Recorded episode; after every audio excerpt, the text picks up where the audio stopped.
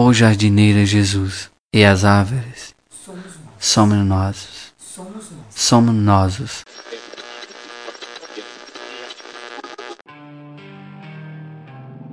Você está ouvindo o Vinil na Estante. Sua dose semanal de música pesada.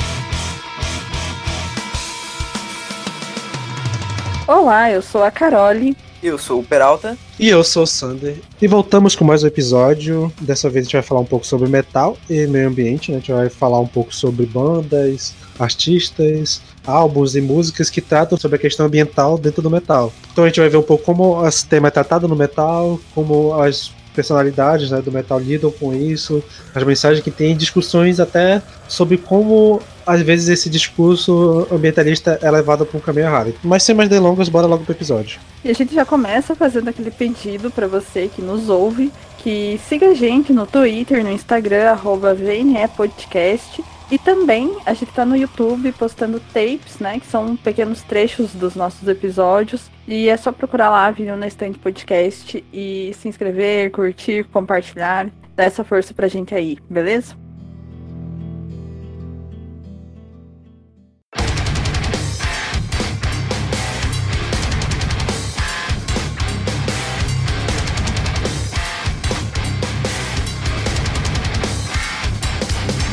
Então, né, base, baseado pela capa do episódio, a gente não poderia começar, né, sem falar do Gojira, né, banda francesa que é o maior expoente, talvez, pelo menos das bandas mais mainstream, que tocam no assunto de preservação ambiental e da destruição do planeta, né, então acho que é um bom pontapé. Bom, eles não só tocam, né, como fazem do tema uma questão pessoal bem forte mesmo, né, o Joe, ele é vegano e super engajado, né? A banda apoia aquela organização que é a Sea Shepherd, que né, milita é, em defesa das baleias, contra caça baleias. E é uma. O Gojira, eu acho assim, para mim, eu entendo toda a obra do Gojira, e a gente falou muito disso no nosso episódio sobre a banda. Ela fala da questão ambiental mesmo quando ela não tá falando. Pelo menos assim, para mim, é a minha percepção quando eles falam de um outro mundo ser possível, né? Ainda que essa música, o clipe é bem visual nessa parte, mas é,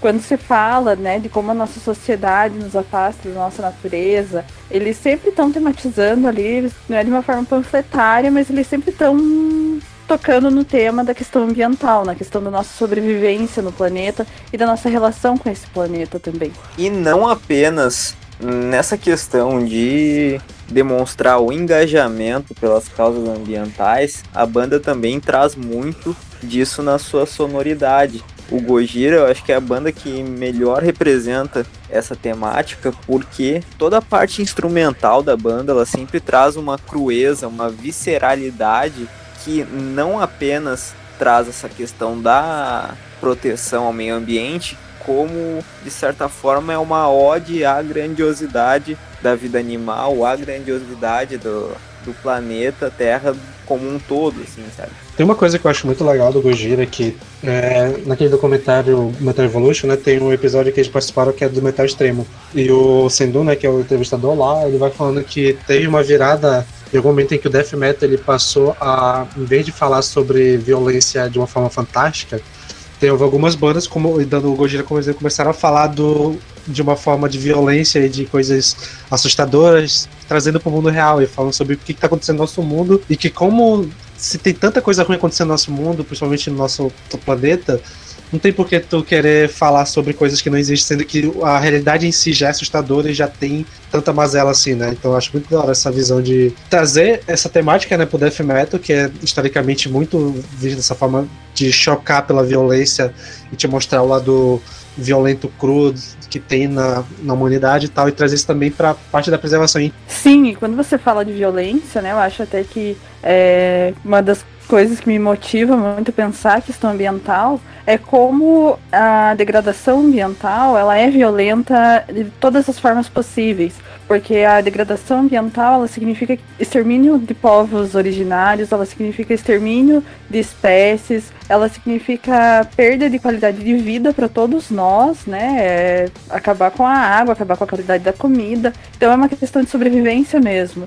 A gente vive no Brasil, né, que é um país que tem uma diversidade, uma riqueza ambiental fantástica, mas que a gente vê isso sendo degradado, sendo destruído, é, e a gente assiste isso impassível, e ao mesmo tempo tudo isso significa também uma política de morte, uma política de extermínio de povos e de animais. E eu acho que nenhuma ficção é tão violenta quanto isso, né? Então, de fato, assim, o Gojira tematizar sobre isso, né, sobre essa questão é talvez seja mais violento do que outras bandas de death metal fazem é, quando falam sobre a violência de uma forma mais, mais ficcional mesmo, né? Mais especulando, mais especulativo. É, o, eu sou suspeitaço para falar de Gojira, provavelmente a minha banda favorita nos últimos tempos. E assim, cara, eu acho muito maneira a forma como a banda, de certa forma, canaliza todo esse ódio, toda essa, essa fúria, assim,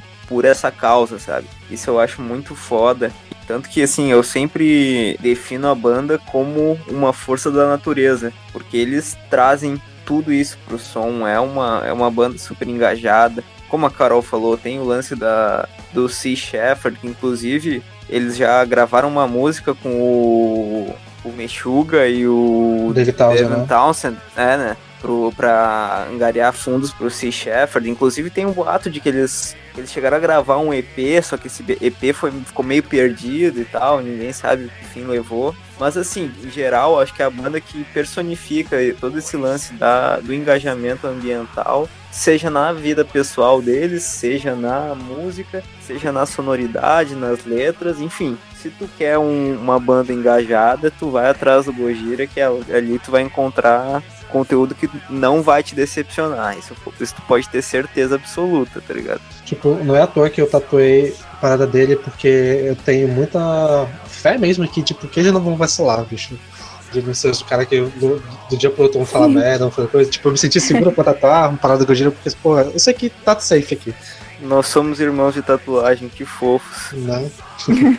Eu acho que essa definição do Gojira como uma força da natureza é a melhor definição que poderia ser dado, porque realmente eles são.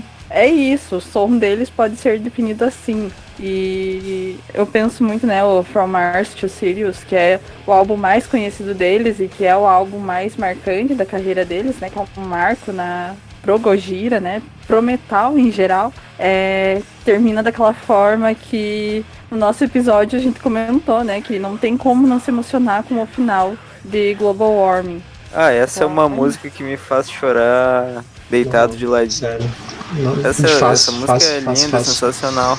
Inclusive, uh, se eu não me engano, o From Mars to Sirius ele saiu justamente na fase em que o Joe se tornou vegano, né? Sim, E daí até- em algum lugar também. E ele até, até em razão disso, a banda passou a, repaginar a, a sua temática e, tra- e tal, e começar a abordar esses temas. Então, assim, como a gente vê, como toda essa temática é uma coisa muito real e presente na vida deles, que não foi, não foi o, o som influenciando na vida pessoal, foi uma mudança de hábito direto advinda do frontman da banda, que repaginou completamente o que a banda se tornou Uhum. após isso, né?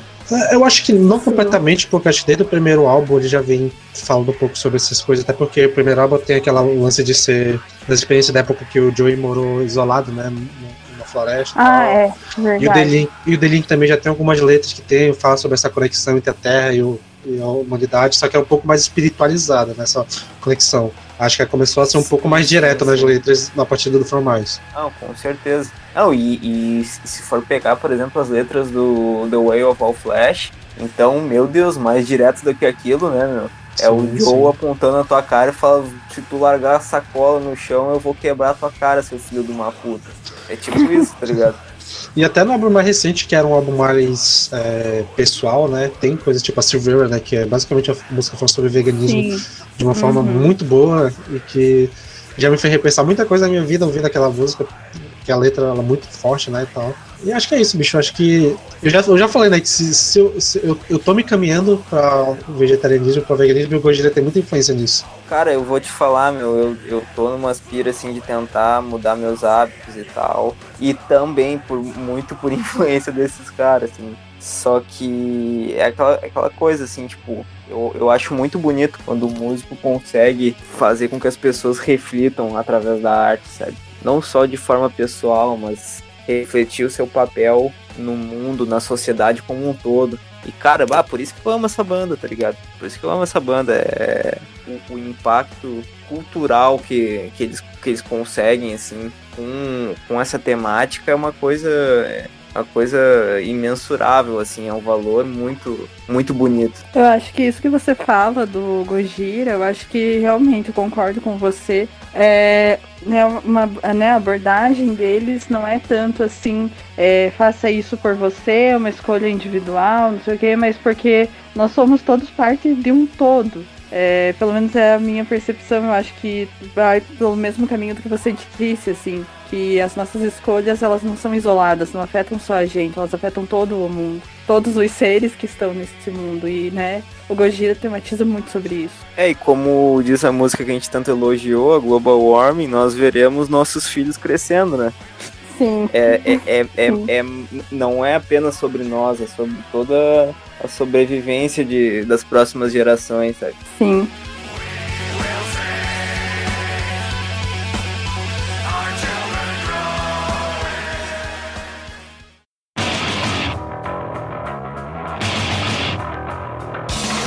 Uh, então, puxando outra banda que trata dessa temática ambiental, nós podemos falar sobre o Nuclear Assault, que é uma banda de trash, crossover, essas paradas assim, que também traz bastante essa temática, traz várias críticas à questão da poluição e como o nome já diz, todo esse lance do, da matéria nuclear e todo o risco que o planeta corre em razão disso. E assim, para ilustrar, se vocês quiserem ver, pode, pode buscar aí no Google a capa do álbum Handle with Care que é o planeta Terra com o fundão preto no, no espaço, assim, o logo da banda. E a e no planeta tá como se fosse uma etiqueta, como se fosse um carimbo de handle with care, que significa manejo com cuidado, ou seja, já é, é, bem é bem explícito assim na parte gráfica da banda todo esse lance. No caso, essa capa demonstra muito assim o, o planeta Terra como algo que está em ruínas assim e que precisa ser manejado com cuidado, porque a qualquer momento a gente pode passar por uma por uma tragédia de nível global, assim, sabe? Outra banda que tem essa pegada que é mais pro lado do veganismo, que leva para essa parte do mais do metal extremo, que é o Cattle Decapitation, que é uma banda que inicialmente era formada, todos eles eram veganos, né? Todos os da banda, acho que hoje em dia nem todos são, mas a parte da letra sempre foi pegada nessa temática e eles meio que criaram, tipo, as letras deles abordam um, é, de forma que eles colocam é, figuras, né, de meio gore, de seres humanos como se eles fossem tratados como, como os animais são tratados. Então ele fala sobre é, humanos sendo colocados em abatedores, sobre alimentação, sobre criação em massa, Tipo, ele pega todos esses cenários que são feitos de crueldade contra animais e coloca humanos no lugar e vão narrando em cima disso para criar esse universo. De uma forma bem brutal. Tanto que a banda né, de death metal meio pegada pro, pro grindcore também. Então as letras são muito brutais, o som deles é muito pesado e tem essa parte da letra muito explícita e muito gráfica do que a mensagem que eles querem passar. Eu acho muito da hora esse rolê deles de ser tão explícito assim e tão na cara o que eles querem mostrar. Então, cara, eu até não conhecia a banda, mas eu procurei um. Tava procurando sobre a banda e tal, encontrei uma, uma matéria interessante de 2018 ali, que o Travis Ryan, que é o vocalista, né? Ele até tem uma declaração muito forte sobre a questão dos animais não terem direitos e que, de certa forma, o ser humano, por ser a princípio a espécie mais inteligente do planeta ignora toda essa questão, todos os direitos dos outros seres que convivem conosco, né? Isso eu achei bem interessante. Eu, achei uma posição bem, bem direta por parte dele, sabe? Bom, acho que essa questão do especismo, né, do especismo que veganos, né, movimentos pelos direitos dos animais sempre abordam, acho que é uma questão que a gente tem que pensar também. São seres vivos que sentem dor, que têm direito à vida, tanto direito à vida quanto nós. E assim, eu sei que é um tema que muitas pessoas não gostam de pensar, né? Porque é você, a gente cresce aprendendo que a gente é o centro do, né, na nossa cultura é, ocidental e dominada por né, vários valores que hoje em dia a gente questiona esses valores, por que não questionar também a nossa relação com os animais? Por que ver os animais como seres a serem subjugados e serem explorados, é, reduzidos à mercadoria muitas vezes, né? Pensando no nosso modo de produção, e isso dialoga muito com a proposta de, né, dessa banda, de que os animais são reduzidos à mercadoria e literalmente produzidos em larga escala. Né? Se a gente pensar como é produzido, é, como funcionam granjas, fazendas, e deixando de lado a questão ambiental, o impacto que isso tem diretamente né, no, no meio ambiente, como isso afeta os animais, como esses animais são tratados, o que é a vida desses animais. Então pensar, né, essa, essa problematização que eles fazem, essa forma que eles fazem, que é bem chocante pra gente e, né, incomoda se colocar nesse lugar, incomoda ver isso. E, mas eu acho uma proposta interessante, eu acho que é uma abordagem bem válida e a gente tem que pensar também nos direitos dos animais, né? Afinal, somos seres vivos que sentem dor. Tem uma capa deles que eu acho muito doida, que ilustra muito disso, que é do álbum Harvest Floor, que é meio que uma fila, né, de um, um matadouro e tá as pessoas fazendo fila, né, e tal, e os caras controlando e tal, indo pra batedouro, que é bem forte e tal. Lembra até um pouco de campo de concentração, acho que talvez de propósito pra passar essa imagem, né. Acho bem da hora essa forma bem grave e explícita que eles trabalham essas ideias. Bem combinando, bem no clima, né, do Grand Core, do death metal mais, mais brutal, né, bicho.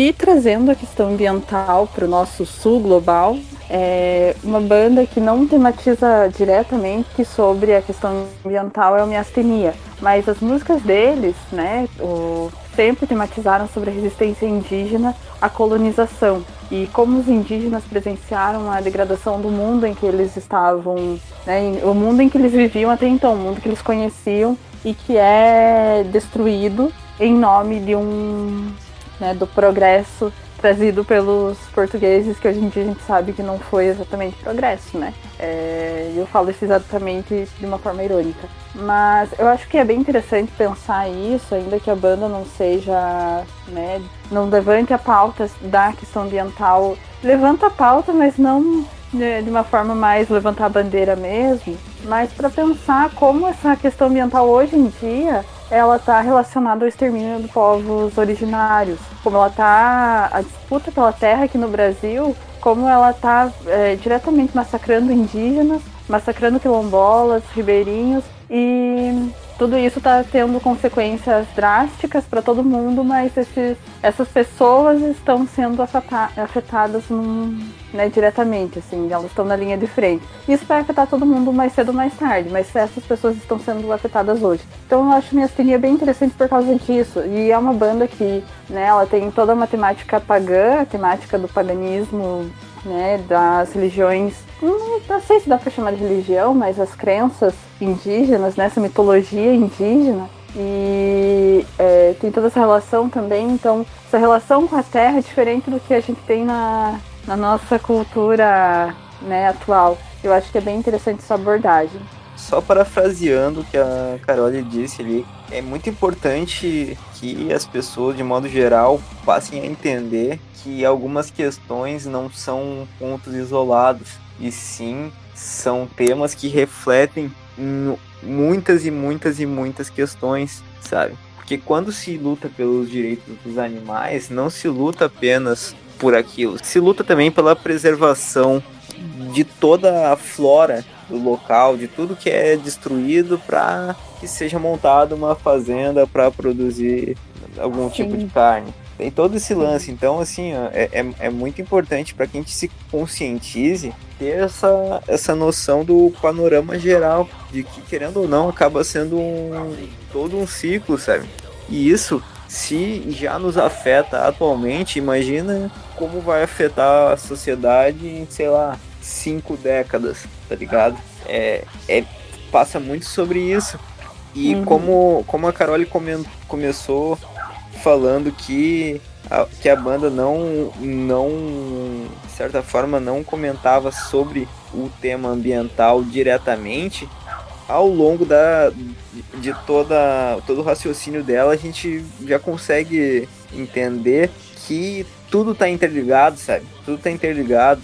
Então, assim, nesse ponto também a gente tem muito o que aprender quando, com, com toda, todo o lance dos povos indígenas e tudo mais, a ter essa relação saudável com o ambiente ao nosso redor, sabe? Porque querendo ou não, eu vejo que atualmente a gente não tem uma relação saudável com o ambiente onde a gente vive. É uma relação que não é saudável para a Terra e não é saudável para a gente também, né? Para quem, é, as pessoas, né? exatamente. né? E até retomando até a banda anterior, né, que falou que problematiza a questão da carne e tal, a indústria da carne, ela adoece pessoas, é o setor que mais adoece pessoas no Brasil, os trabalhadores da, né, dessa indústria. Então é uma indústria que é violenta em todos os seus aspectos. E voltando para miastenia, né, voltando para a questão indígena, a relação dos indígenas, né, dos povos originários com a terra, com os animais, até mesmo assim pensando na questão do consumo de carne para essa para esses povos é uma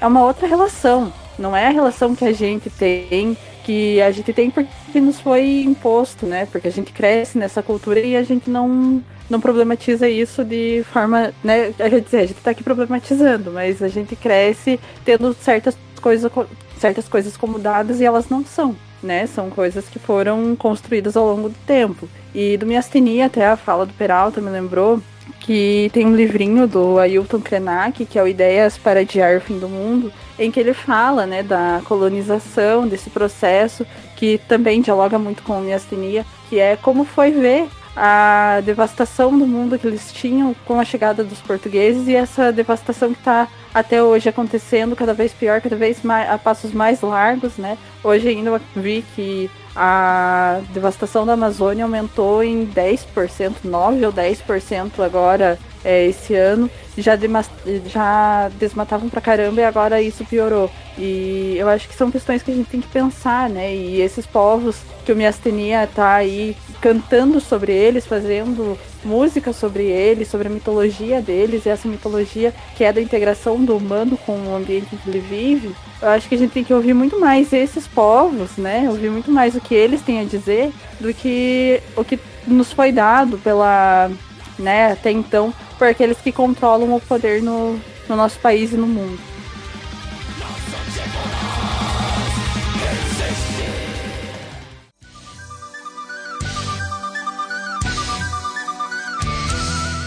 E uma outra banda que temos aqui no Brasil, que é uma banda que eu gosto bastante, eu acho que é difícil alguém escutar o Tuata e não gostar nem um pouquinho, é o Tuata de Danã, que eu não sei se fala exatamente assim, eu acho que ninguém fala o nome exatamente como deveria ser falado, mas, né, o Brasil é isso aí, a gente fala como lê, então eu vou falar Tuata de Danã e eu sei que todos sabem de qual banda estou falando, que é a nossa amada banda mineira. Otuata, né, que tem toda aquela relação com a mitologia celta, que eu não sou uma profunda conhecedora da mitologia celta, mas eu sei que é, tem toda essa relação com a terra também, né, da a relação de integração e não de superioridade do humano sobre a terra e sobre os seres que habitam ela. E o Tuata está aí, né, várias músicas é, falando sobre a questão ambiental e a importância de preservar a natureza. Eu acho que a música mais conhecida deles, pelo menos no Spotify a mais ouvida, é a Bela Natura e é uma música lindíssima, é uma música muito gostosa de ouvir. É uma música que eu realmente não sei, a pessoa tem que ser muito amarga para não gostar dessa música e que, que fala sobre a importância né, da preservação ambiental. E nos últimos álbuns também eles colocaram isso de uma forma mais mais clara, né? Tem uma música no álbum Down of a New Sun, que é um álbum que saiu em 2015, quando a banda retorna. Eu acho que eles tinham né, parado e eles voltaram, que é a Rhymes Against Humanity, e que também fala da, né, crimes contra a humanidade, mas que são crimes contra a Terra, contra o mundo em que essa humanidade vive. E eu acho bem simbolicamente triste que esse álbum tenha saído em 2015, que a banda tenha retornado em 2015, isso sendo uma banda mineira, porque foi no final de 2015 que a gente teve aquele, é, aquele crime ambiental que foi é, o rompimento das barragens em Mariana. Né, que acho que até hoje ninguém foi punido, né? Não sei como tá lá, mas os povos né, as pessoas que moravam lá foram afetadas, a natureza foi toda desequilibrada, ali foi destruída. E por acaso, tristemente, mais uma coincidência triste é que o Ailton Krenak, que eu citei para falar do, é, quando eu falei do miastenia, também, né, os Krenak são ali daquela região que foi afetada pela lama tóxica da Vale, né, da, da assassina Vale.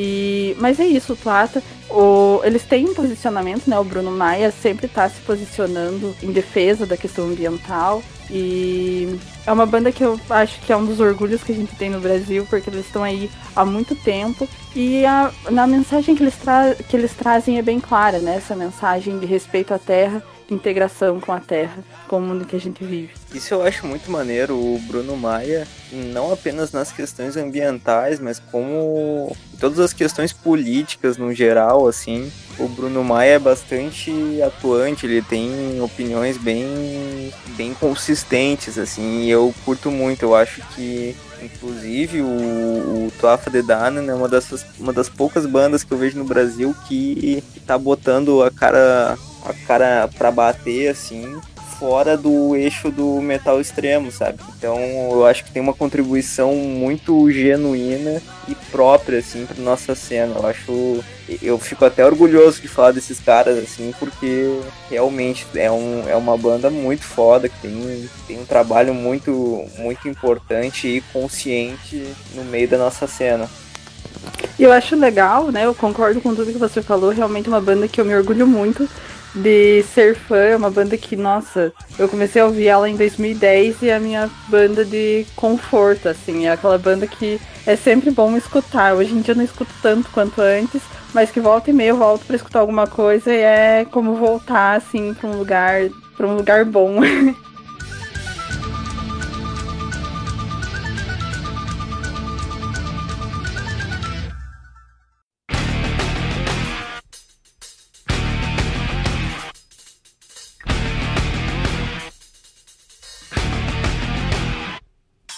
E aproveitando que estamos falando de banda brasileira, a gente pode falar do Sepultura também, né? Que apesar de não, não ter nenhum trabalho assim que fale especificamente sobre isso, ou ter é, coisas memoráveis sobre o tema, acho que a gente pode pegar algumas músicas ali que, ali que falam sobre.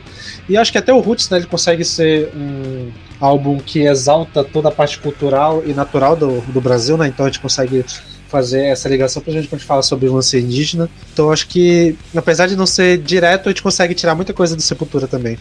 Bom, quem escutou o episódio do é, Trash Metal, ou quem conversou comigo nos últimos meses, sabe do quanto eu amo esse álbum. E é um dos motivos que me fazem amar esse álbum, é como ele tem essa, esse resgate, esse, esse respeito, essa honra, né? Uma forma de honrar a cultura indígena. E eu acho como o Sander falou, é indissociável né, a questão indígena do, da questão ambiental. E o Roots faz isso não de uma forma panfletária, mas uma forma da, bem respeitosa, uma forma bem, bem cuidadosa, chamando atenção para isso. E é cuidadosa, né? Falar do Sepultura quando tem o Max berrando e tal, mas é, ao abordar o tema. É, eu acho que é um álbum genial, eu acho que é um dos melhores álbuns da história da música brasileira, seguramente. E é muito bom por causa disso, porque não faz o uso da, dessa referência indígena de uma forma estereotipada,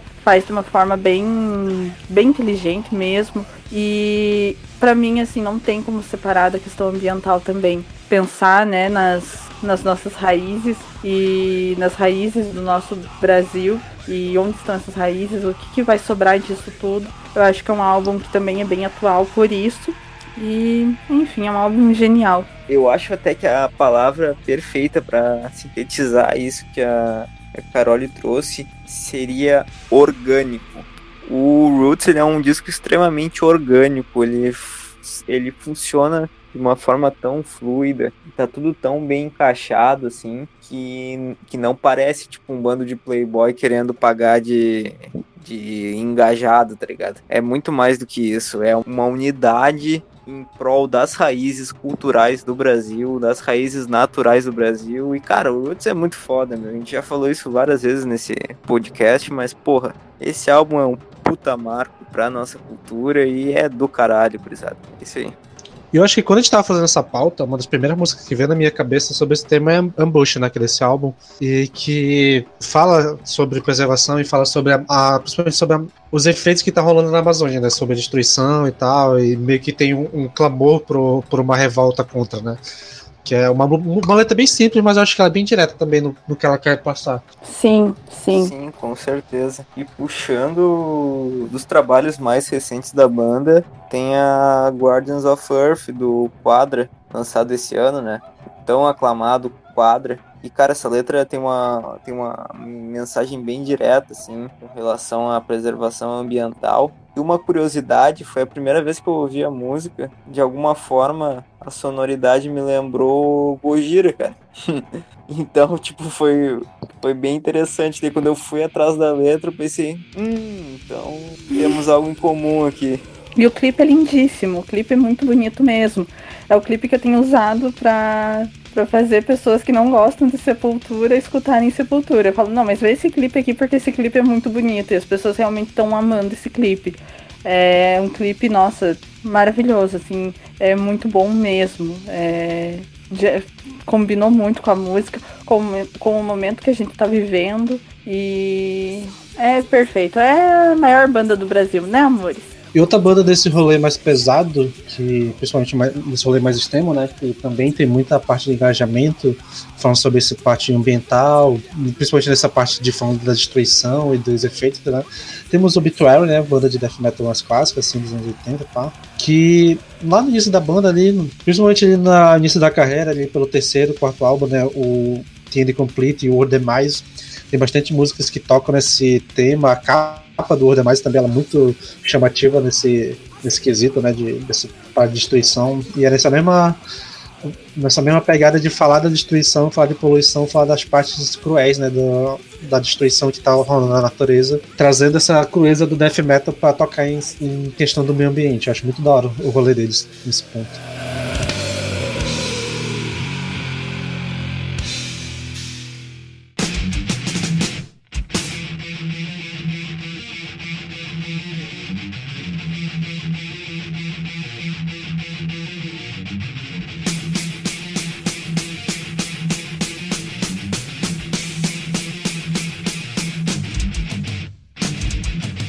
E agora citando algumas bandas que tem músicas assim aqui e ali que falam sobre o tema, acho que a gente pode começar com um hino do Trashpeto, que é a música Black né, Metallica, a música que abre o Just For All, né, que é, começa com aquele solinho de guitarra invertido no início da música, que é fantástico e tal, é uma música muito pesada e que vai trazer de novo essa ideia de destruição do mundo, nessa vez aqui bem pessimista e basicamente falando que o final do mundo vai ser a escuridão porque nós vamos destruir o planeta inteiro. Eu acho muito foda fato de que a música tem um tom de urgência, tá ligado? Ela tem uma pressa, assim, que, que já deixa a gente num estado de vigilância, assim, com a relação do, desse fim escuro do mundo que a música relata, né? E, cara, lembrando agora, assim, outra música que eu acho que a gente deixou passar, também é interessante comentar do Metallica, é a Fight Fire with Fire, né? Sim, é sim, lá do realmente. Ride the Lightning é bem interessante também. Ela também tem traz bastante essa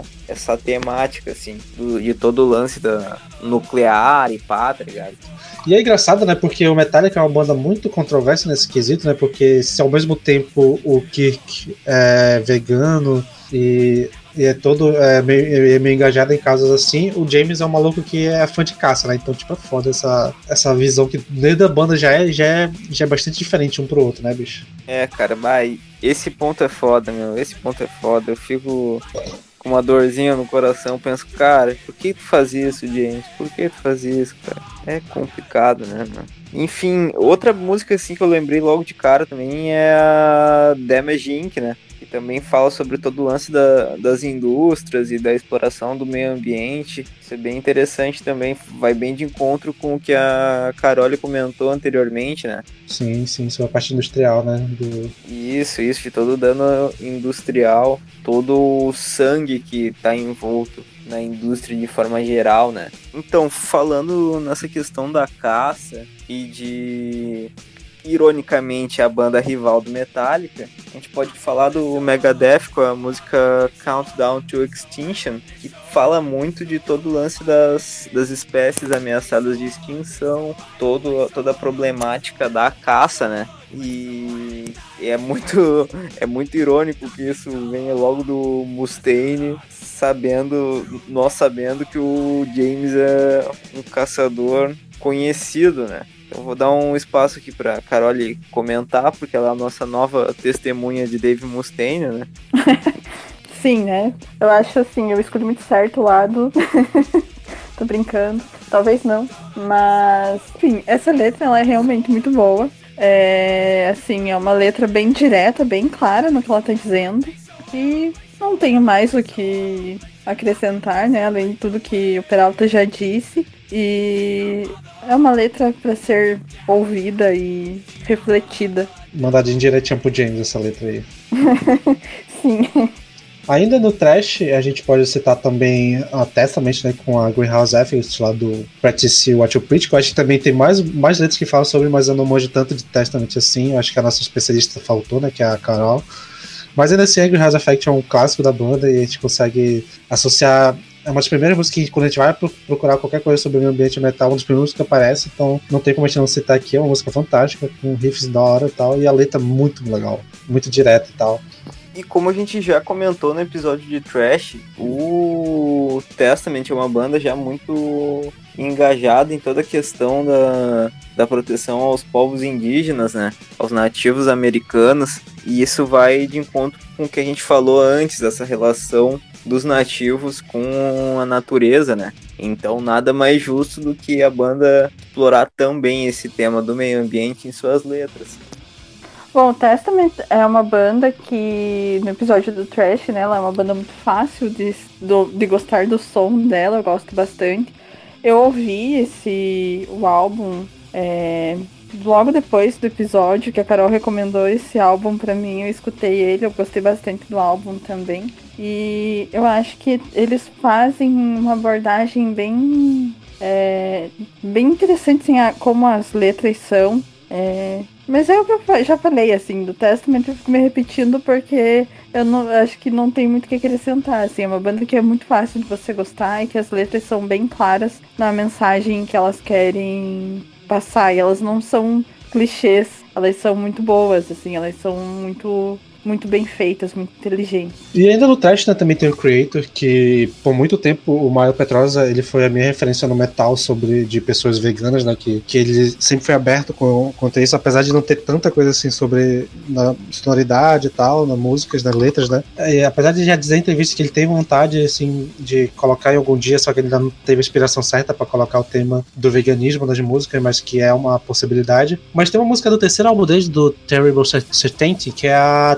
Toxic Trace, que é uma música que fala sobre a parte da poluição, né? Ela fala muito sobre a lance da poluição, destruição, sobre o medo que a gente tá faz a gente se autodestruir, que a gente está crescendo a poluição, até o ar tá ficando difícil de respirar, toda essa parte de contaminação que tem que tende a contaminar a raça humana de como o ser humano acaba se autodestruindo por enquanto destrói a natureza. Uma letra muito interessante, daquela fase bem porradeira do Creator, que as músicas eram bem pesadas e rápidas, com letras bem fortes, e eu gosto muito dessa faixa, desse, desses primeiros álbuns do Creator e tal. E é, acho que é isso, né? Cara, eu acho muito foda o lance de que toda vez que a gente fala sobre alguma questão social, ambiental, de forma geral, política, né? A gente sempre comenta a respeito do creator. E isso, isso diz muito sobre o tamanho da banda, a grandeza do creator enquanto o ideal, assim, sabe? essa banda é muito foda por essa questão. Eles estão sempre, estão sempre dando a cara para bater.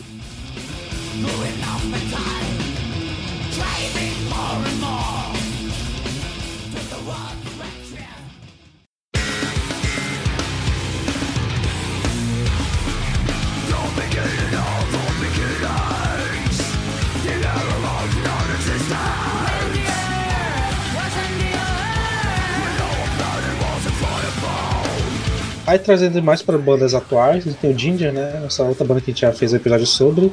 Que no EP, né? No Micro, eles têm uma música chamada Ape, que é uma das.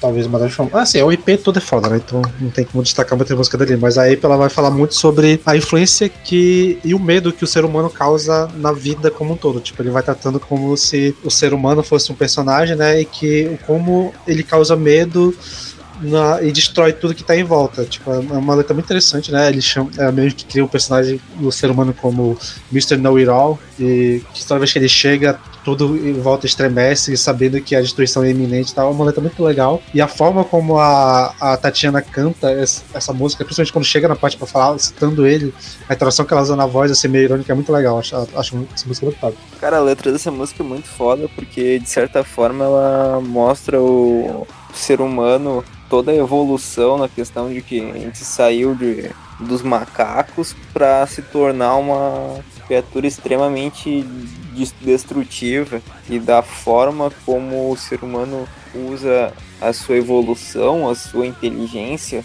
para o mal, para degradação do ambiente ao seu redor, assim?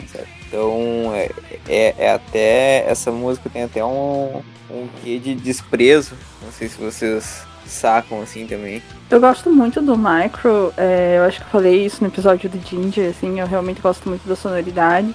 Mas é, eu vou ter que problematizar a letra. É, eu acho bem problemático isso de colocar o ser humano como, como inerentemente assim, ah, ele se acha superior. É, tanto que eu falei bastante, né, quando a gente falou do miastenia, do Tuata, do Sepultura, né, que tem esse resgate de outros povos, essa referência em outros povos.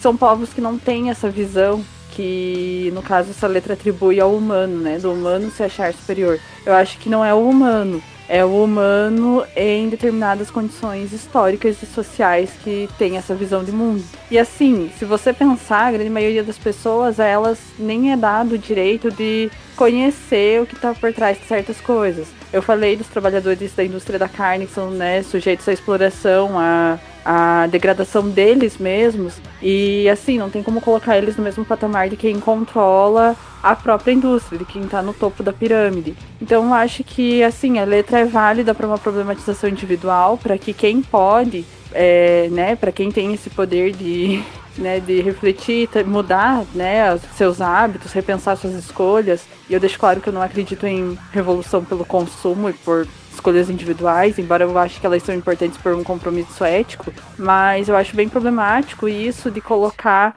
é, quando você é, ataca a questão colocando o humano como o problema. E não é o humano o problema. Os povos indígenas, os povos originários, os povos que historicamente foram dizimados, como os celtas, eles tinham uma outra relação com a terra, uma outra relação com o ambiente, uma outra relação com os, com os animais, e não era essa relação de degradação. E são todos humanos. Então, essa visão de, ah, é humano ele é destruidor, ele destrói tudo, ele acha que ele sabe tudo. Isso é uma visão, assim, é alguém dentro de uma cultura branca, é, ocidental, capitalista, problematizando homens brancos capitalistas. É, eu acho que é importante a gente frisar isso e dar nome aos bois, né? Dar nome aos humanos que são o problema. Então essa letra ela me incomoda um pouco por causa disso. Eu entendo, entendo. Inclusive, realmente, assim, Uh, refletindo pelo teu ponto de vista, também acho que, de certa forma, ela dá uma simplificada, assim, sabe?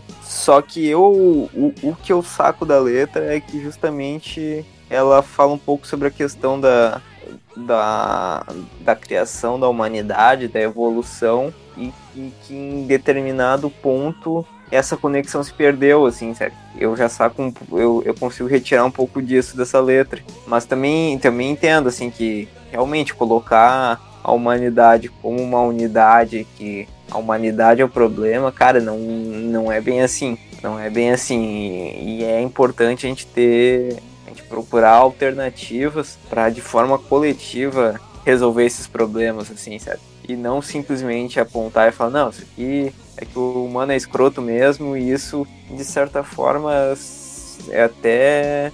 seria até uma forma de se abster da, da responsabilidade pelos danos que são causados ao planeta, sabe? Então eu acho que tem esses dois pontos, assim. Sim, eu concordo com você.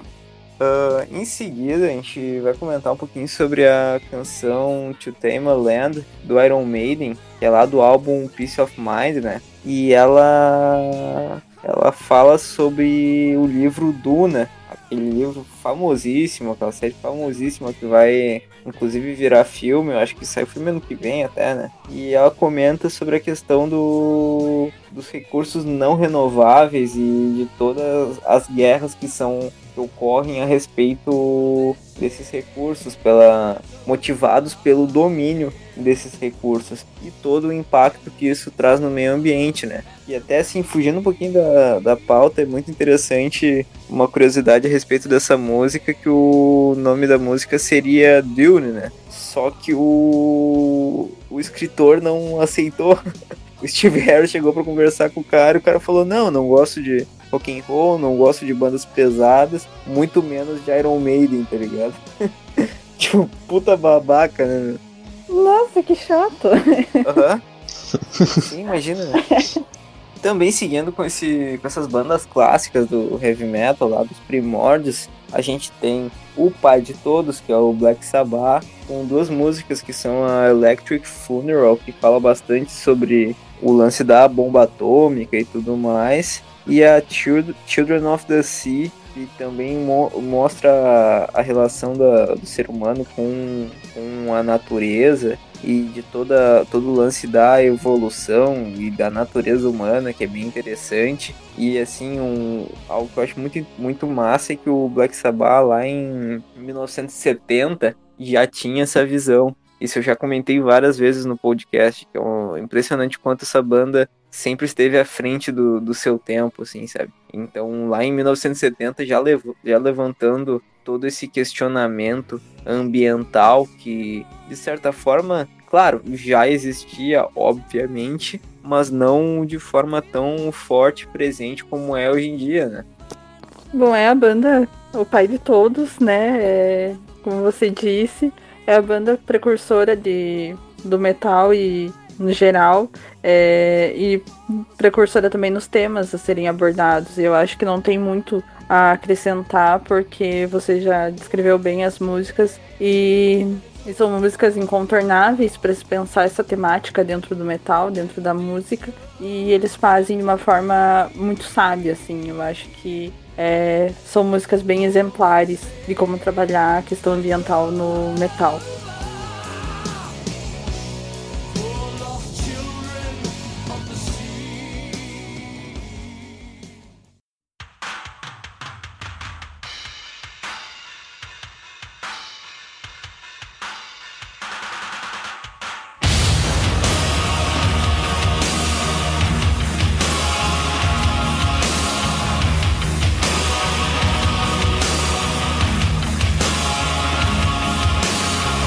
E agora no rolê mais power metal, a gente tem o Stratovarius, que já tocou nessa temática em algumas.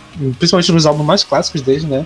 Eu acho que o de cara a gente pode citar o Infinity, né? Que é o álbum de 2000, que desde a capa já trata sobre essa questão, essa dualidade entre a poluição e o meio ambiente. O álbum todo trata sobre o meio ambiente, sobre a, as perdas, mas também tem um, um rolê meio otimista também, falando sobre que a gente pode mudar que depende meio só da gente. E além desse álbum, também tem nos, no clássico, né, no Vídeos, tem a música Paradise, que também fala sobre essa, o lance de estar tá perdendo a nossa natureza. Eu acho que é uma banda que, apesar de, de o Power Metal ser muito conhecida por ser uma, uma parada mais de fantasia, e a banda também tocar muito nisso, né, ele também tem algumas coisas falando sobre meio ambiente que são bem interessantes. Isso, inclusive no Visions eles meio que misturam isso, né, misturam um pouco do esse lance épico com a questão ambiental, assim, é um disco que ele vai muito na, na, nessa parada de fim, de fim do mundo e tal, e nas vis, visões de Nostradamus, essas paradas assim, né? Sim, sim.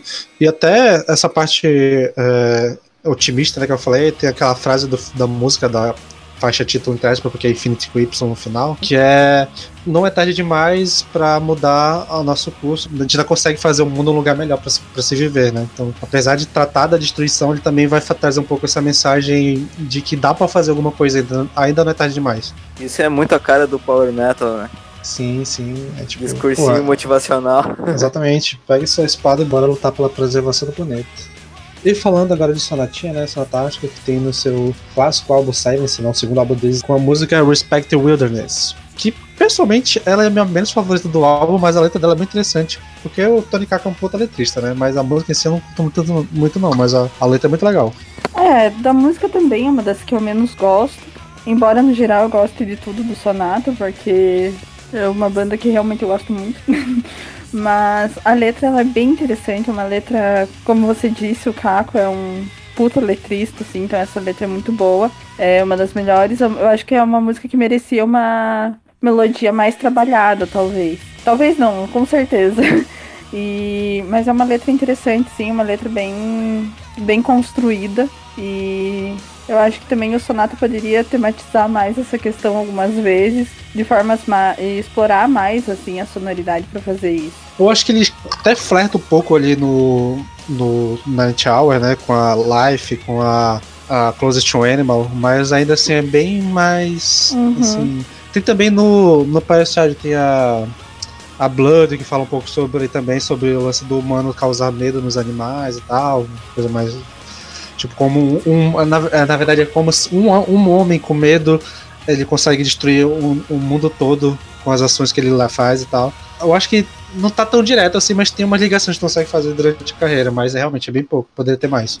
E puxando agora um pouco um. Não sei se é um power prog, se é um prog melódico, não sei. É um, temos a banda Persephone, que é uma banda que é muito conhecida pela letras dele falar muito sobre o lance espiritual principalmente puxado pro espiritualismo oriental, a parada meio é, hindu, eu imagino, porque eu realmente não manjo muito dessas paradas, mas eu acho que tem uma música desse que é uma das mais famosas, que é The Majestic of Gaia, que fala muito sobre a conexão entre o humano e a Terra e como a gente precisa dessa conexão para melhorar como pessoa. E como é, sociedade também. Então, como a gente veio perdendo essa conexão com a terra e com a natureza, e que a gente precisa disso para seguir, né? Para passar para frente. Porque muito do que tá acontecendo com a gente é porque a gente tá perdendo essa conexão. E é uma banda que eu adoro a sonoridade e as letras também são muito legais. Então fica a indicação para quem não conhecer, Persephone. Mó legal. Vamos lá ouvir. E também uma banda brasileira que eu lembrei durante a pauta, quando eu tava fazendo, né? Lembrando, é uma banda chamada Eclíptica, que é uma banda que eu acho, se eu não me engano, até acabou que tinha uma mulher no vocal, uma banda brasileira, e que tem um álbum desde 2011 que eu não lembro exatamente o nome, mas eles faziam bastante. O álbum era todo trabalhado sobre essa questão ambiental. E tem uma música bem famosa desse álbum, que é a We Are the Same, que tem até participação de um cara que eu não sei quem é, mas eu acho que ele é um músico famoso aí do sul-sudeste, não sei bem. É Marcelo Carvalho, eu acho, no, no manjo. Mas a música é mó legal, ela é, é meio meladef assim, e tem o vocal limpo, feminino, gutural. Então, eu acho que para quem era envolvido com a cena ali em 2010, 2011, 2012, eu lembro que eles deram uma estouradinha que tinha eu acho que até tinha em jogo assim, tipo Guitar Flash de Facebook, pá, tinha a música deles, era bem legal.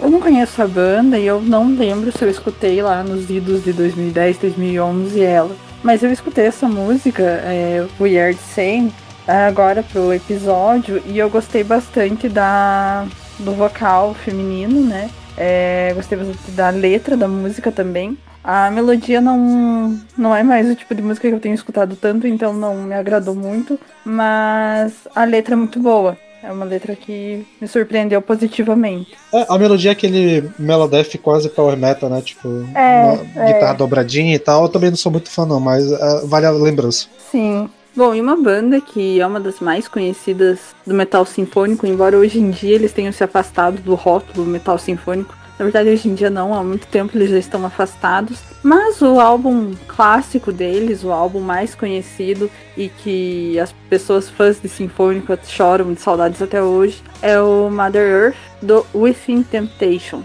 que é um álbum muito bom. É um clássico do metal sinfônico com mulher no vocal e a própria música Mother Earth, né, tem esse resgate da figura da Terra como uma figura como uma divindade, né, como uma figura de uma mãe mesmo, que o que dialoga muito com mitologias ancestrais, mitologias pagãs é, antigas, né? Como a própria mitologia celta, que a gente já comentou aqui e tal. Essa música é muito boa, é uma das minhas músicas favoritas, tenho escutado muito ela esse ano. Eu comecei a ouvir a banda esse ano também. E eu gostei bastante dessa música em específico. E, enfim, é uma letra mais. É a visão da Terra mais. É, Mística? É, é, essa visão mais mística, essa visão mais mais sagrada da Terra, né? Essa figura da mãe como uma figura sagrada. Isso, inclusive eu tô ouvindo a música agora e o clipe ele é todo cheio dos poderzinhos, né? É. Da música é cheio do, dos poderzinhos, e acho é. bem interessante. É bem por esse lado mesmo.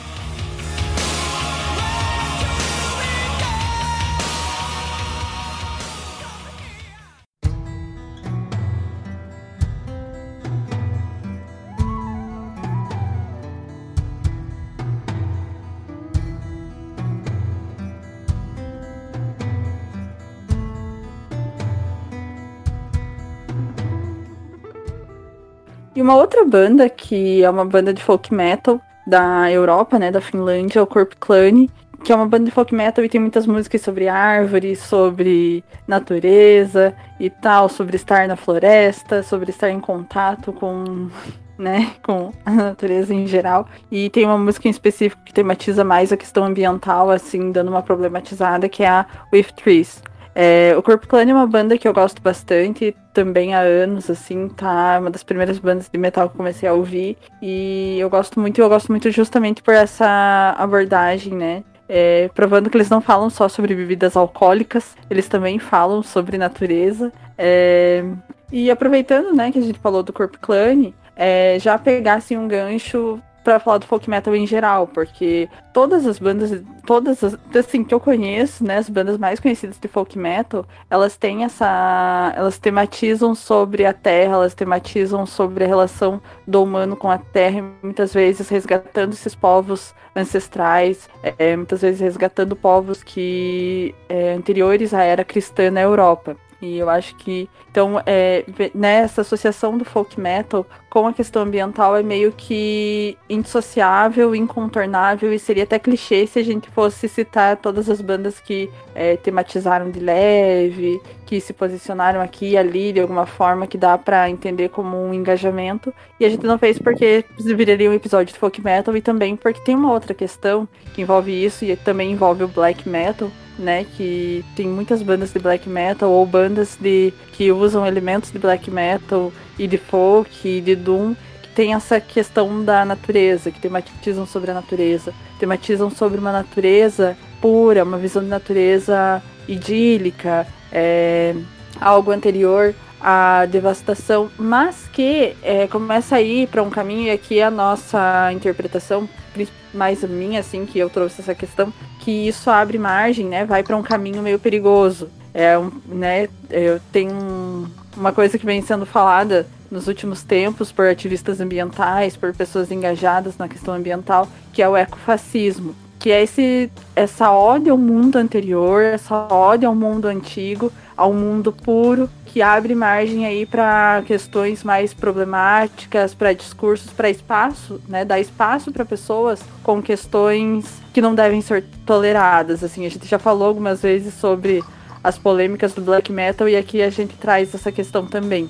Assim, Carol, isso é muito. Isso é foda porque, cara, essa galera, esses fascistas, nazistas e todos os, os derivados, eles são muito perigosos porque eles estão sempre procurando motivos, argumentos para poder embasar esse tipo de ideal absurdo, sabe? Então, cara, isso é muito complicado. É muito complicado. Então, inclusive a gente, a gente vê assim muita banda que se diz engajada, só que cola com esse lance nazista e tudo mais, né? Mas assim, fazendo um retomando o que tu falou no início do teu comentário, eu acho muito maneiro, porque tanto o black metal com o lance do satanismo, quanto o folk com todo esse lance épico, mitológico e batalha, magia e caralho é quatro, eles de certa forma ficam muito estigmatizados por essa temática, assim. Então é, é, é sempre relacionado a isso. E eu acho muito maneiro quando as bandas têm essa sensibilidade de invocar o, o paganismo de uma forma mais natural, que é o que realmente que é o que tem mais a ver com as raízes dos povos, assim, sabe? Só que, claro, é extremamente importante a gente pensar nesse cuidado com as raízes de uma forma de elevação espiritual e não como a Carole disse, de segregação, que é o que acaba sendo usado por muita gente ruim, né? É, como eu já tinha falado né, algumas vezes, black metal é esse gênero que a primeira coisa que eu olho quando eu conheço uma banda nova é verificar se não tem membro nazista na banda, né? E uma coisa que eu sempre fico pé atrás é quando vejo que a banda trata sobre a exaltação ao mundo antigo, não sei o que lá, da modernidade contra o, o jeito tradicional. Tipo, já fico um pouco pé atrás porque isso é muito utilizado como é, desculpinha para exaltar temas no meu, meu NASA, né? E, tipo, o lance da natureza é uma coisa que tu vê muita banda falando, e ao mesmo tempo que tu consegue ver o Burzum tendo músicas falando sobre a natureza, tu vai ficar um babaca execrável. Também tem o Wolves in the True Room, que é uma banda que já se declarou várias vezes do, apoiando o movimento antifa, que também fala sobre a natureza em algumas músicas. Então, tipo, no mesmo gênero, com letras que podem até soar parecidas, mas a intenção por trás delas é bem diferente, dependendo de quem tá sendo interlocutor dela, né, bicho? É, meu, é aquele esquema, né, cara? Tipo, tem, tem muita gente utilizando de algumas simbologias e temáticas para implantar ideias erradas, assim, certo? Eles estão só se fantasiando de algo que não são, né, meu? Essa é a verdade. Né? Enfim, é aquilo que a gente sempre comenta, cara. O black metal é um rolê muito complicado, a gente tem que filtrar muito o que a gente consome, ou melhor, para quem a gente tá dando dinheiro, tá ligado? É, é aquela polêmica sem fim do black metal, né? É, né, retomando isso, pensar que assim a estética nazista ela bebeu muito da fonte de retornar um passado distante, de, né, de fazer propaganda com referências a mulheres usando coroas de flores e tal. Então, às vezes, não há por trás de uma mensagem assim é, enaltecendo o mundo antigo, tem muito mais questões problemáticas ali. E, enfim, a gente achou pertinente trazer isso aqui para esse episódio. Inclusive, uma banda que a gente, né, pensou em colocar na pauta é a Agalok, porque tem álbuns que tematizam a questão ambiental, tematizam, assim, a natureza em si, e tem o Ashes Against the Grain, que tematiza mais a questão ambiental, e a gente me deixou de lado, né? Deixou para trazer assim junto quando a gente levantasse essa questão mais aprofundada sobre as questões de folk black metal e justamente por isso, por ser uma banda nebulosa, né? Que algum que já teve membro assim com declaração bem bem perigosa, bem problemática, né, puxando mais para um lado de simpatia com o nazismo, talvez, né, uma declaração antissemita bem perigosa. E, enfim, por isso a gente dá, é, deixou aqui de lado o Agalok, mas, enfim, o álbum não, não deixa claro nenhuma ideologia, né, não deixa claro simpatia por nada desse tipo, mas pela problemática que tem ali, que atravessa a banda, a gente deixa de lado.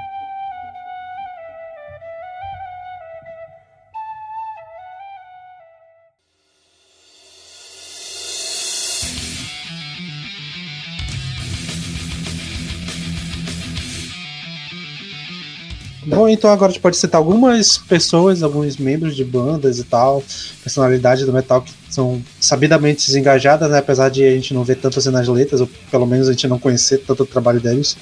E aqui eu posso comentar, começar com o João Gordo, né, do Rato de Porão, que há alguns anos já é, é uma das figuras assim veganas talvez mais conhecidas do Brasil. Tem aquele programa, né, o, em que ele faz o programa culinário de comida vegana. Ele também tem projeto social que distribui hambúrguer vegano para moradores de rua. E não, não só ele, mas o João, se eu não me engano, do Ratos também é vegano. Então, tipo, boa parte do, da banda do rolê tem, tem esse, esse posicionamento. E até dá para fazer uma, uma menção ao movimento Straight Edge, né, que tem um rolê sobre um sobre não usar drogas, nem bebidas alcoólicas para tentar preservar o teu corpo, pá. E eu acho que também dá pra citar nesse mesmo rolê o Léo do Surra, né? Que é um cara que também é bem engajado com essas paradas e que tem uma entrevista dele muito boa no YouTube, em que ele fala um pouco sobre o lance do veganismo, de como ele virou vegano e tal, de como foi para passar para essa, pra essa etapa, é muito legal a fala dele, e o Surra é uma banda que sempre tem se mostrado politicamente ativa, né, tanto no, no rolê de de,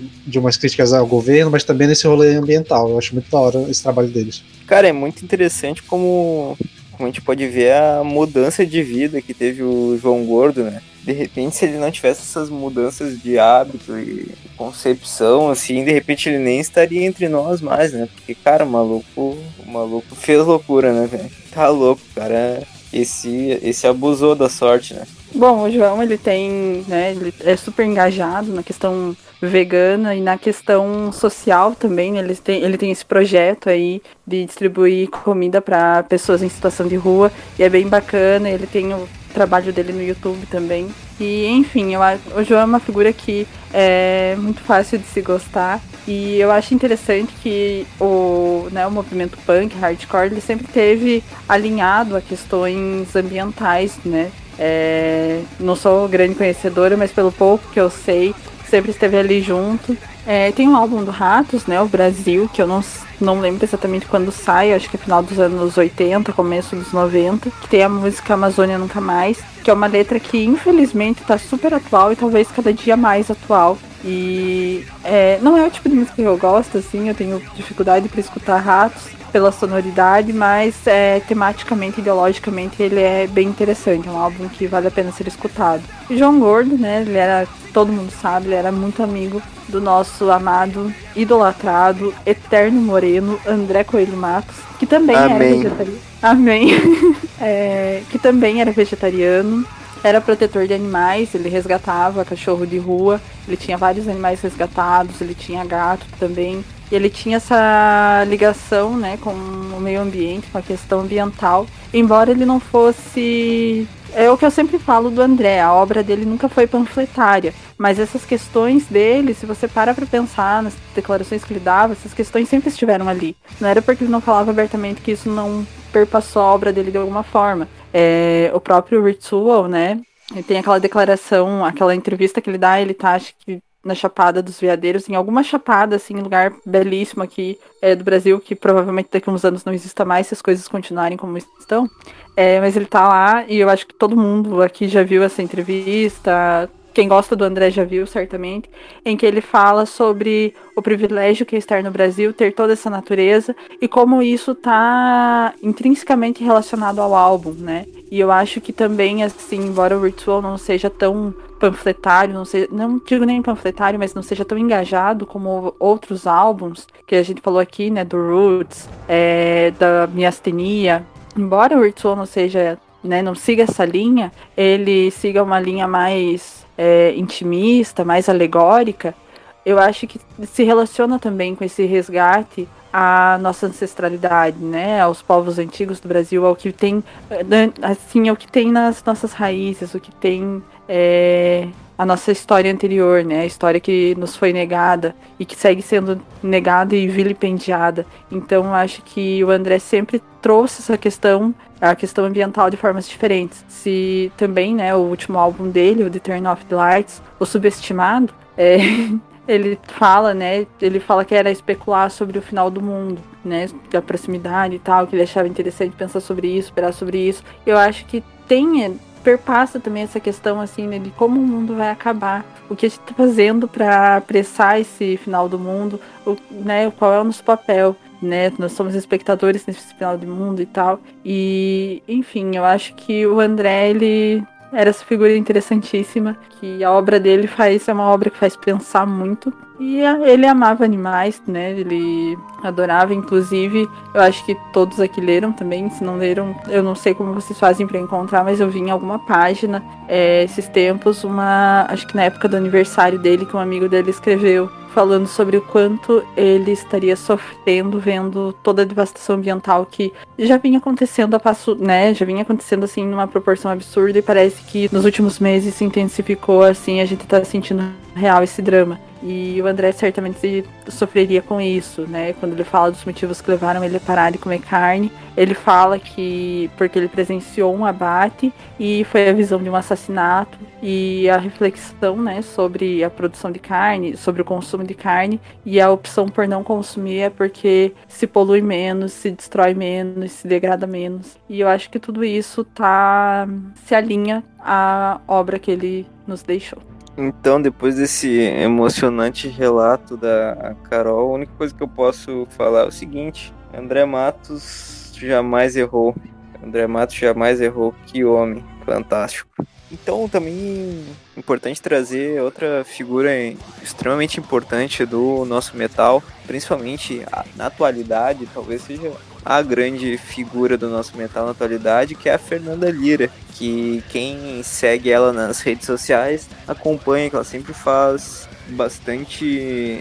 Ela sempre comenta bastante a respeito do veganismo, ela é vegana e ela sempre levanta um, um apoio aberto a diversas instituições que lutam por essa causa do veganismo, né?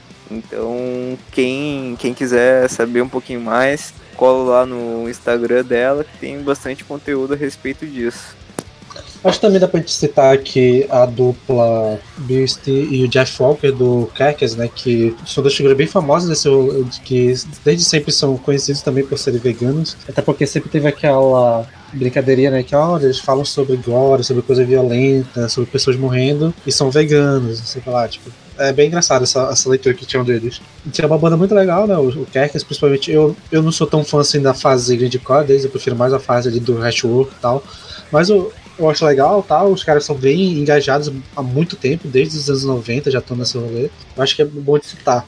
E também nessa época do, dos primeiros álbuns do Kerkis, né, antes dele fazer a parada, tinha o Mike Amott, que logo depois fundou o Arcanime, né, que também essa eu não sei dizer se tem liricamente alguma coisa tratando sobre o tema, porque eu, eu sinceramente não lembro das letras direito. Eu, os álbuns que eu vi, pelo menos, eu não lembro de nada que fala sobre. Mas tanto o Michael quanto a Angela, na época dela, ela também sempre foi vegana, é sempre muito ativista sobre a causa. E atualmente a Alissa White também é muito ativa, principalmente rede social, falando sobre a, a causa vegana. Já deu várias entrevistas falando disso, falando sobre, principalmente uma coisa que ela sempre toca, que é o lance de que é uma escolha, não é uma coisa tão difícil assim, é, tipo, é só você decidir comer ou não. As pessoas acabam fazendo mais difícil do que realmente parece, ela sempre toca nesse ponto. E eu acho legal eles, ela, ela como uma pessoa que está muito influente, muito no hype de, de, principalmente de mulheres no metal hoje em dia, e ela conseguir trazer essa mensagem por trás do, do estilo de vida que ela tem e como isso aborda todos os aspectos, os aspectos da vida dela e ela é vegana, se não me engano, desde os 12 anos. Então, tipo,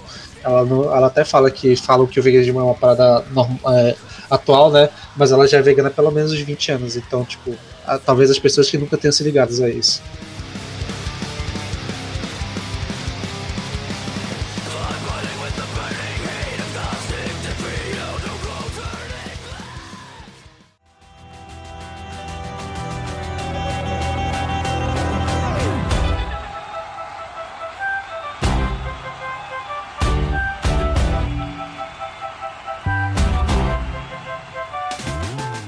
Pra fechar o episódio, a gente vai fazer agora um bloco aqui rapidinho sobre músicas e artistas de outros gêneros que também tocam sobre o assunto. Vai ser algo meio de última hora, assim, sem pensar, só pra fazer rapidão. Então, quem de vocês quer começar? Então, pra puxar aqui, falando sobre um cara que eu sou muito fã e embora não não esteja no nicho do metal, é um, um, um rockstar conhecidíssimo que é o Ed Vedder, né? Que, porra, quem quem conhece o cara sabe que ele é super engajado política e ambientalmente e como referência eu posso colocar aquele álbum que, o, que, que, ele mesmo fez na carreira solo pro filme Into the Wild, na natureza selvagem. Se eu não me engano, o álbum é do, tem o mesmo nome e ele tem uma pegada bem interessante, assim. Claro, ele tem letras um pouco mais pessoais, só que ele acaba sendo uma baita ode à natureza, assim acho bem interessante. Tem uma pegada bem boa para ouvir na beira de uma na beira de um lago assim com uma fogueira e tal. É bem essa essa pegada. Bom, a minha música escolhida, uma das músicas que eu acho que vale a pena ser citada, é a Canção da Terra, que é de autoria do Pedro Munhoz e foi gravada pelo Teatro Mágico e ela ficou bem conhecida nessa versão do Teatro Mágico. E é uma música bem bonita, né, que fala sobre a, né, o meio ambiente, a natureza e fala do direito à terra, né, do direito que a terra é de quem planta ela, de quem trabalha a terra. E eu acho que a gente falou bastante aqui no episódio sobre como a questão ambiental ela entrelaça vários aspectos da nossa vida, né? Talvez todos os aspectos da nossa vida e da vida de várias, né, de todo mundo, mas algumas pessoas estão na linha de frente. E se a gente pensar nas pessoas que lutam pelo direito à terra, elas, elas lutam também, né, pelo direito à soberania alimentar e de uma forma ecológica, de uma forma que os recursos são usados com sabedoria e não só para plantar soja para criar gado para exportação. Então eu acho que essa música ela simboliza muito do que a luta pela terra aqui no Brasil e eu recomendo muitíssimo que todos escutem ela. Bom, a minha primeira indicação vai ser uma parada local, bem local mesmo, que é a banda República Popular, que é uma banda aqui do, da minha cidade, né, que é de Manaus, e que eles fazem um pop rock com muita influência de música local. Então tem umas paradas meio de toada de boi, tem umas paradas de músicas folclóricas e pá. E ano passado, né, retrasado, não sei dizer, lançaram um álbum chamado Humus, que é um álbum bem longo e tem, tipo, tem umas temáticas também meio pessoais, mas também tem muita coisa sobre a, a vida, sobre aspectos da cultura local, que tem muito a ver com essa parte de preservação da natureza, a gente estando no meio da Amazônia, e o álbum fala muito sobre essas coisas também, é meio que fala um pouco sobre a, essa fusão do, do do moderno com o antigo, com a parte sagrada e tal. Tem uma música desse que eu acho muito foda, que é a Toada da Manhã, que tem uma meio que uma remixagem em cima de uma toada de boi, que fica muito legal essa mistura do novo e do antigo, falando sobre natureza também. Acho que fica a indicação. A banda se chama República Popular, o álbum é o Humus. Então, assim, puxando um cara que, embora não seja relacionado ao metal, ultimamente andou dando uns rolês e, e colando com a galera do nosso metal nacional, que é o Guilherme Arantes, né? Para quem não sabe, recentemente ele participou do polêmico DVD do Temple of Shadows gravado pelo Edu, que ninguém sabe direito para que lado vai, o que, que vai acontecer, né? Mas enfim, ele tem aquela clássica canção Planeta Água, que todo mundo deve ter aprendido essa música na escola, feito trabalho sobre meio ambiente e tal, né? Inclusive ele cantou essa música no Choco Edu, né? Sim, sim, sim. E, e, tipo, é um puta clássico da nossa música brasileira, assim. E é interessante trazer ele como uma curiosidade, assim, de um cara que, que embora não seja desse meio, ele já colou com a galera do Metal Espadinha, né? A minha segunda música, minha segunda recomendação é de uma banda que a gente sempre cita ela aqui, que é uma banda que não é metal, mas que todos gostamos muito, é a Eulefecto. E a música é a Ciranda, que fala né, do ciclo da vida, da semente, da árvore. Eu acho que é bem bonito por lembrar, né, como um processo tão simples, mas simples no sentido de que a gente não para para pensar nele, né, porque ele acontece naturalmente, né, literalmente de forma natural, e que é o que realmente importa, né. Tem um trecho que fala que é o ciclo onde o dinheiro é nada. E é um ciclo misterioso, né? Quem manda é o mistério, eu acho que é uma letra bem bonita. E que tem nessa questão. O uma banda bem engajada também, né? Todas as músicas deles tematizam sobre várias questões que a gente abordou aqui no episódio. E eu acho que é bem importante dar uma ouvida aí neles. Sim, é. estamos aqui para defender o Effect.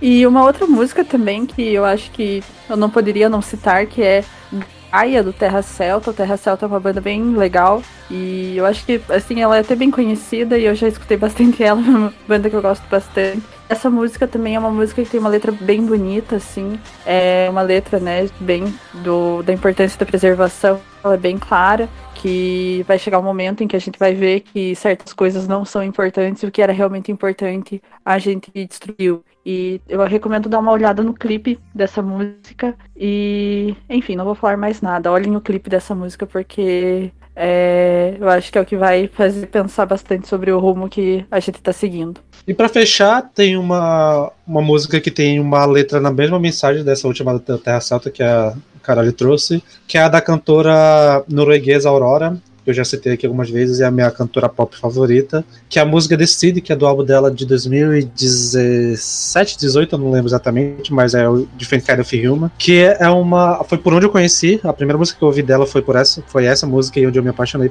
pelo, e fui procurar mais coisas dela. Que, e para quem não conhece, vale procurar. O clipe dela também é muito bonito. E ela tem uma letra muito forte que fala que, bem, de uma forma bem simples, de que quando a última árvore cair e quando o último rio for envenenado, a gente vai descobrir que a gente não pode comer dinheiro.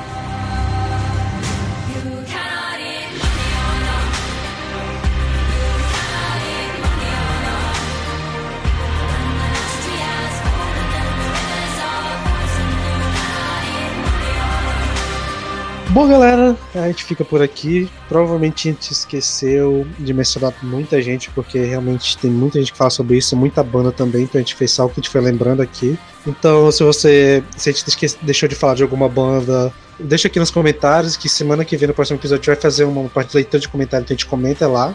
Então, galera, como é sempre bom lembrar, vão lá no VNE Podcast, no Twitter também. Uh, curtam lá nossa página no Facebook, Vinil na Estante. E como eu comentei nos últimos episódios, a gente tá correndo com o Facebook já há algumas semanas. Então bora bombar lá. Também, obviamente, no YouTube, o VNE Tapes. E é isso aí. Bom, minha indicação de música vai ser meio clichê, porque todos amamos essa banda aqui que é. Isso é uma música que saiu esse ano, eu acho que, frente a tanta devastação que a gente tem visto, tanta desgraça, é, anda meio difícil manter a esperança, talvez, mas a gente precisa ter esperança de que um outro mundo é possível. Então a minha indicação é a Another World, do Gojira, e é isso. Lutar para construir um outro mundo.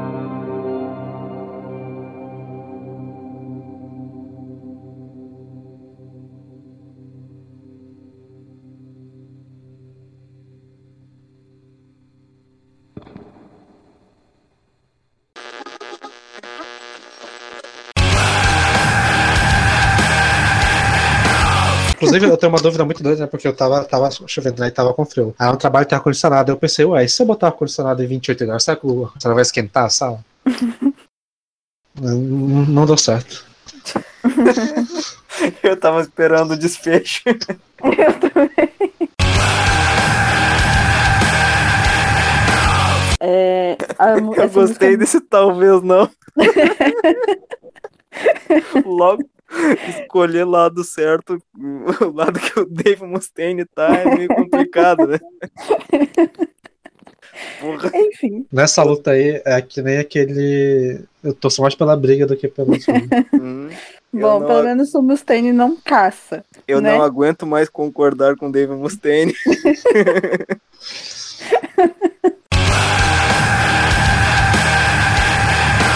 Alguém manja esse do Black Sabbath, eu botei porque são famosos, mas eu, eu sou anti-Black Sabbath, então vocês que falem aí. Ah, posso puxar, posso puxar. Eu sou anti-Black. Sabbath. Não posso sair do meu personagem que eu construí. O meu personagem é defender Sonata o tempo todo, independente Sim, da sim. É, é pra ter personagem, eu tava o tempo inteiro. Ué, Porra, não, eu, eu, eu, eu preciso arrumar o meu personagem. eu pensava que teu personagem era ser o, o maluco do Gojira. É verdade, é verdade. O, maluco O do Sander Gordinho. é anti-Black Sabbath, o meu é defender Sonata Não, incondicionalmente. não, não, mais respeito, não é anti-Black Sabbath, é anti-heavy metal clássico no geral. Não me resuma.